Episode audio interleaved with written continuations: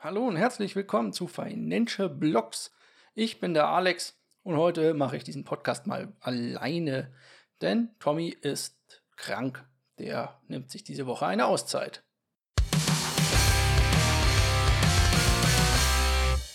Darum starten wir auch heute schon direkt mal mit den News. Auch mal schön, wenn ihr nicht so langes Vorgeplänkel habt, bevor wir zu den wichtigen Teilen kommen. Und zwar geht es in der ersten News um Argentinien, um genauer zu sein, um die AFIP. Das ist die Steuerbehörde in Argentinien und die möchte zukünftig gerne Zugriff auf Kryptowallets bekommen. Nicht aus irgendwelchen Gründen, weil sie dazu gerade lustig ist. Nein, natürlich möchte sie Zugriff darauf haben, weil die Leute irgendwie Steuern oder so äh, nicht gezahlt haben was legitim ist, denke ich mal, weil jeder sollte seine Steuern zahlen. Problem ist, wenn das natürlich eure privaten Wallets wären, müsstet ihr ihn oder könntet ihr natürlich sagen, ach, ich weiß den Key nicht mehr oder sonstiges. Wenn das zentrale Sachen sind, dann ist natürlich immer die Sache, hey, die können an den Anbieter rangehen und den nach den Keys fragen, oder nach den Coins fragen und der würde sie den wahrscheinlich aushändigen, je nachdem, wo ihr natürlich lebt.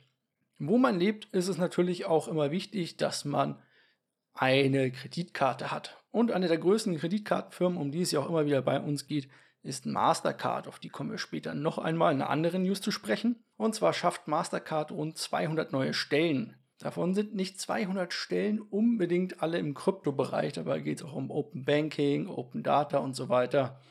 Soziales und Governance und solche Sachen aber auch ein großer Teil davon ist in der Krypto-Szene. Also falls ihr Kryptoentwickler seid oder mit Krypto irgendwas am Hut habt, dann könntet ihr euch ja mal bei Mastercard bewerben, mal gucken. Vielleicht kriegt ihr ja einen tollen Job. Es geht also Mastercard genauso wie Visa, wie wir schon immer berichtet haben und so weiter. Natürlich darum, dass es dort ähm, langsam aber sicher vielleicht das Geschäftsmodell wegbricht, weil sie dann überflüssig werden. Hierbei geht es vor allem im Kryptobereich auch um Jobs, die Beratertätigkeiten sind, also Banken zu beraten, wie man mit Krypto Geld verdienen kann und solche Sachen. Oder wie man sie aufbewahrt, wozu man sie verwendet und solche Sachen. Also nicht unbedingt Entwicklungstäter, äh, Entwicklertätigkeiten oder nicht nur Entwicklertätigkeiten. Schön für alle, die in den USA leben und vielleicht Mining betreiben, vor allem Bitcoin Mining oder Staking oder Wallet-Anbieter sind oder sonstiges. In den USA gab es ja ein Referendum, nein, kein Referendum, das ist falsch gesagt, gab es eine Bewegung innerhalb der Politik, ein Gesetz zu erlassen, das Kryptowährungen reguliert. Und eines von diesen vielen Gesetzen war, dass Bitcoin-Miner, auch Staker und Wallet-Anbieter eine Broker-Lizenz benötigen. Also eine Lizenz, mit der man quasi auch Aktien und so weiter handelt und aufbewahrt und solche Sachen. Das scheint jetzt vom Tisch zu sein, da sich hier viele Senatoren vor allem äh, dafür aussprechen, dass man damit ja besonders kleine Unternehmen, kleine Firmen, kleine Börsen und so weiter unrechtmäßig gängeln würde. Also dass die viel zu viel ähm, Probleme hätten, diese ganzen starken Regulatoren oder Regularien einzuhalten.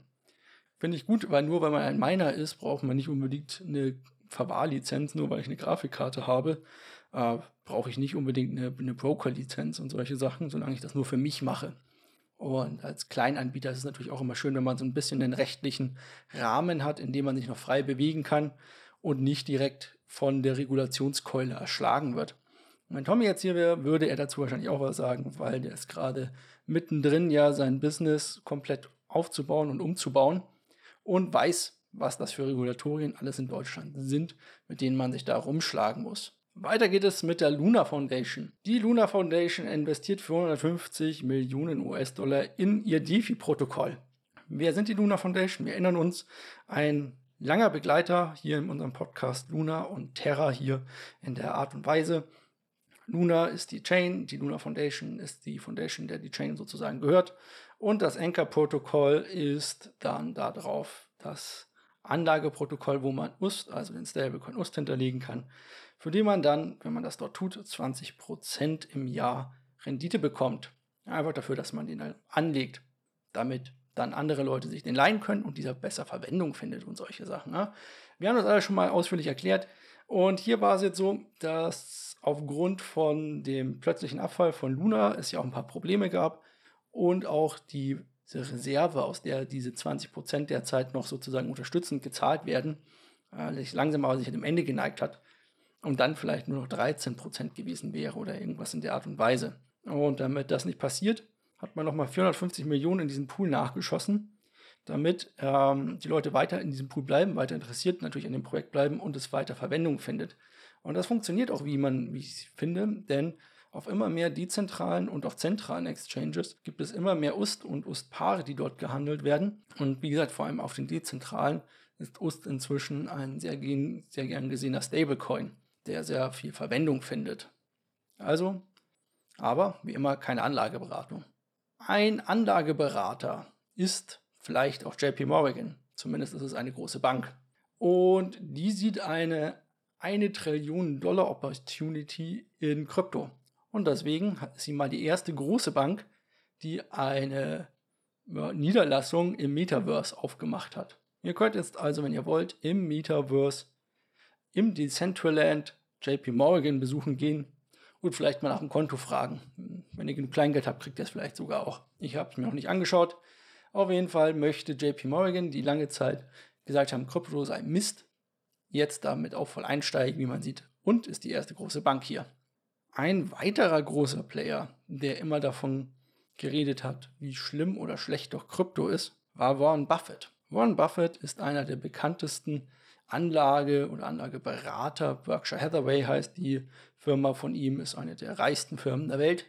Und dieser Mann hat immer gesagt, er möchte nichts mit dem Ponzi-Krypto-Kram zu tun haben. Naja, Jetzt müsste er natürlich mal erklären, wie es dazu kommt, dass seine Firma Berkshire Hathaway eine oder einen Teil ihrer Visa und Mastercard Investitionen, also Aktien und Anteile quasi damit äh, verkauft und in die Nubank in Brasilien investiert. NU Bank. Ja, Nubank. Denn diese Bank ist besonders populär im Bitcoin-Bereich. Ja, das soll er ja mal erklären. Hier kommt es nämlich jetzt dazu, dass er natürlich sagt, ähm, ja, vielleicht ist das Ganze doch nicht so Ponzi-Scheme-mäßig und es steigt hier auf einen Zug auf. Natürlich eher indirekt, weil er immer noch in eine Bank investiert, aber in eine Bank, die sehr viel mit Krypto zu tun hat.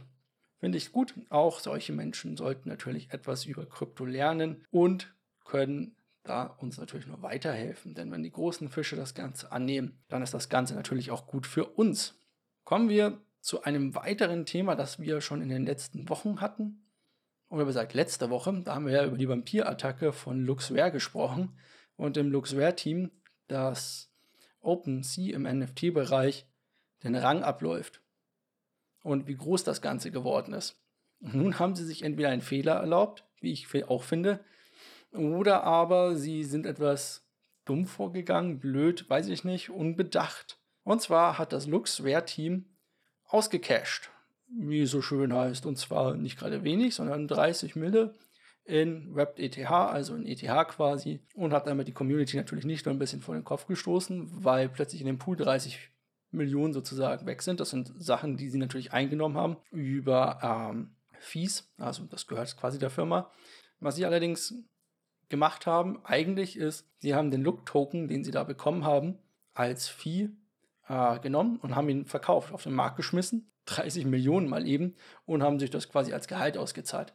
Jetzt nichts gegen das Gehalt, dass man innerhalb von sechs Monaten mal drei Mille oder so sind, das für jeden, der Entwickler dort hat, ähm, bekommt. Alles okay.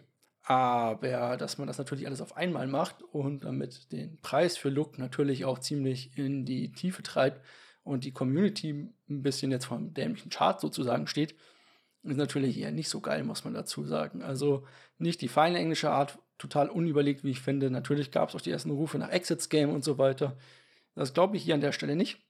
Dafür läuft das Ding einfach zu gut. Also, warum Exit Scam betreiben, wenn du das Ding auch einfach laufen lassen kannst und äh, immer mehr Kohle sozusagen scheffeln kannst an der Stelle?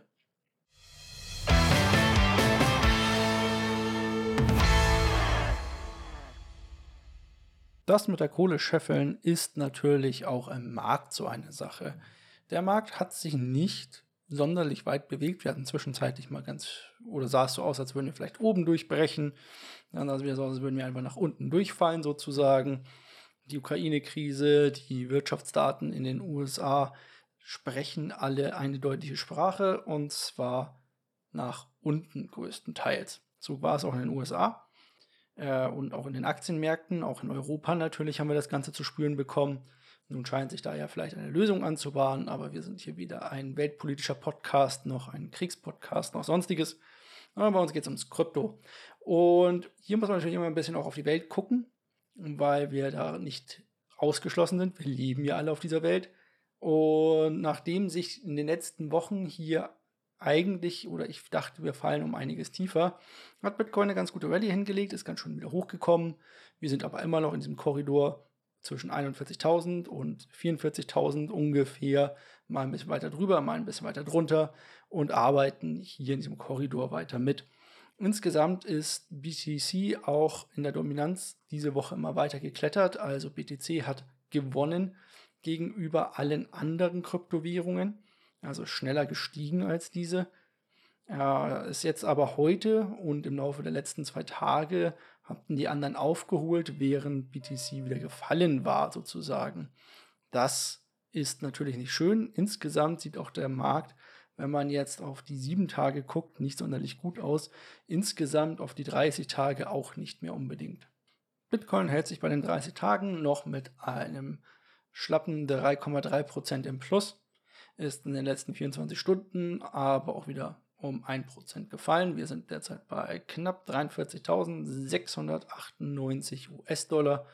Wie gesagt, wir nehmen hier ja immer alles in US-Dollar in unserem Markt. Also heute nur ich, ich spreche aber trotzdem mal von wir. XRP hat so ziemlich alles wieder abgegeben oder fast alles abgegeben, was es geschafft hatte in den letzten 30 Tagen. Die sind auch nur noch bei 7%. Äh, Avex ist einer der wenigen Gewinner, die auch heute noch weiter steigen mit irgendwie knapp 6% im Markt. Und wir haben Mana, die im 30-Tages-Chart immer noch knapp 10% gut gemacht haben, im 70. Tageschart allerdings um 4% gefallen sind, aber heute wieder am Steigen sind.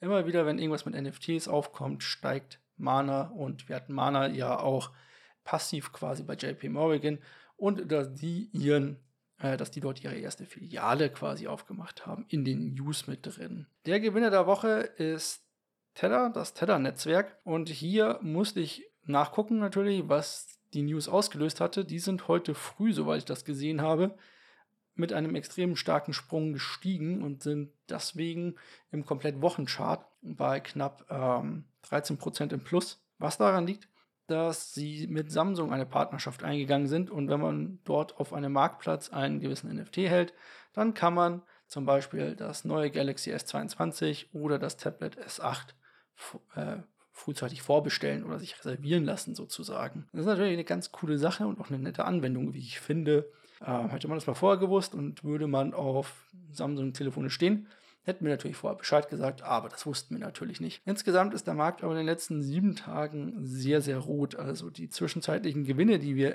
im Markt gemacht haben, sind sozusagen alle wieder abverkauft worden. Und die ersten Coins sind schon wieder stark am Fallen. Also wir waren zwischenzeitlich relativ hoch wieder und sind wieder hochgekommen, besonders in den Altcoins, aber auch Bitcoin. Und jetzt werden wir quasi gerade wieder ein bisschen abverkauft, wie eigentlich immer, wenn wir äh, Mittwochs aufnehmen, was natürlich nicht schön ist. Was allerdings relativ schön ist, ist, dass ich diese Woche schön in Vex investieren kann. Vex ist ein Coin, der eine eigene Chain ist, so wie fast alles bei mir, also die Vex Chain. Coin heißt eigentlich Vex mit P hinten dran, Vex. Und ähm, ist eigentlich dafür da, oder die Chain ist dafür da, rein auf NFTs ausgelegt zu sein. Das ist die zweitgrößte Chain sozusagen mit NFT-Volumen NFT nach Ethereum. Klar, Ethereum ist bei so ziemlich allem fast noch mit das größte, äh, wenn es um das Volumen geht. Aber hier ist Vex dann die zweitgrößte. Dort gibt es jede Menge kleinerer Spiele oder Artartikels oder sonstiges, die man äh, gut sich anschauen kann oder auch die man auch spielen kann. Unter anderem äh, auch so Weltraumspiele, wie man sie früher im Browser gespielt hat. Ist eigentlich ganz nett. Die Chain an für sich ist auch sehr kostengünstig, aber Wexp ist quasi der Coin, den man braucht, wenn man dort unterwegs ist. Und davon gibt es auch in den Spielen oft Incentivize dafür, wenn man diesen anlegt oder hält.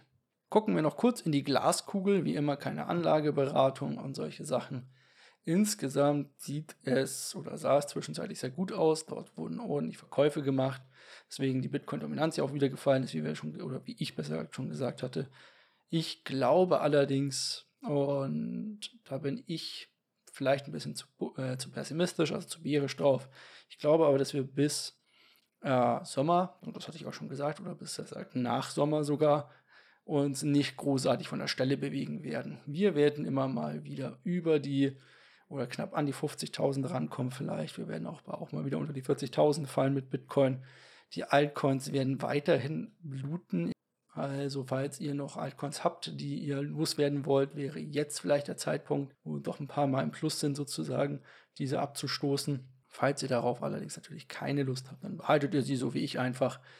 Ich kann das Ganze hier aussetzen, genauso wie ihr hoffentlich. Ansonsten wünsche ich euch jetzt eine schöne Woche. Will euch gar nicht so lange aufhalten hier mit meinem Geglaber. Nächste Woche ist auch Tommy wieder da dann kann er uns vielleicht von seinem neuen Business erzählen oder von dem Business, das er ja schon eine ganze Zeit lang hier aufzieht. Und wir können vielleicht uns mal ein spezielles Projekt wieder angucken, auf das wir beide besonders viel Bock haben. Bis dahin wünsche ich euch viel Spaß und bis nächste Woche. Tschüss.